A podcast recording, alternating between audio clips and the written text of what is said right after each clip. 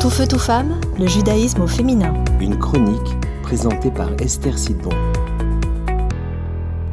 Bonjour, comment allez-vous aujourd'hui? Rabbi Lévitas de Yavne nous enseigne dans les Pirkei Avot. Sois très très humble, car l'espoir de l'homme, c'est d'être la proie des vers. Ah Rabbi Lévitas nous rappelle que l'être humain est fait en fait de deux parties. Si on remonte à la création du monde, dans Bereshit, dans la Genèse, Hachem, Dieu, créa l'homme tout d'abord en prenant de la terre des quatre coins du globe, puis en formant une sorte euh, d'être d'argile qui représente donc le corps de l'homme. Mais ce corps en soi, il n'était pas vivant. Quand est-ce qu'il est devenu vivant? Au moment où Hachem va lui insuffler en lui, par ses narines, une nishma traim, un souffle de vie.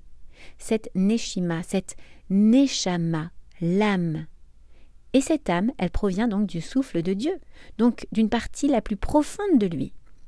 L'âme, la neshama, est même appelée une partie de Dieu. Donc lorsque cette âme entre dans le corps, eh bien le premier être humain, Adam Arishon, prend vie. Et depuis lors, chaque être humain prend vie au moment où l'âme vient s'incorporer, vient s'insérer dans ce corps. Et la vie s'arrête d'ailleurs lorsque l'âme quitte le corps.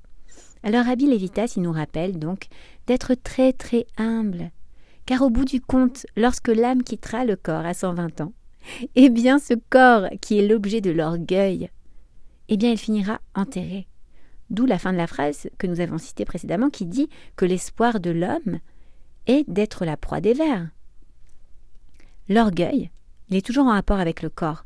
Tu peux être fier de la forme de ton corps, de ce que tes capacités corporelles t'ont permis de faire, que ce soit d'ailleurs euh, même des capacités intellectuelles. Rabbi Lévitas, il nous dit Ce corps dont tu penses être fier, il va finir mangé par les vers. Alors réalise que ce qui est éternel et dont tu peux être fier, entre guillemets, c'est de ce qui a amené la vie dans ce corps, ce que tu es réellement, cette âme, cette neshama, et cette Neshama, elle est une partie de Dieu. Donc il n'y a pas besoin de s'enorgueillir. Tout ce que cette Neshama a, c'est Hachem qui lui a donné. Le corps qui est fini est l'écrin de cette âme. Et lui aussi a été créé par Dieu.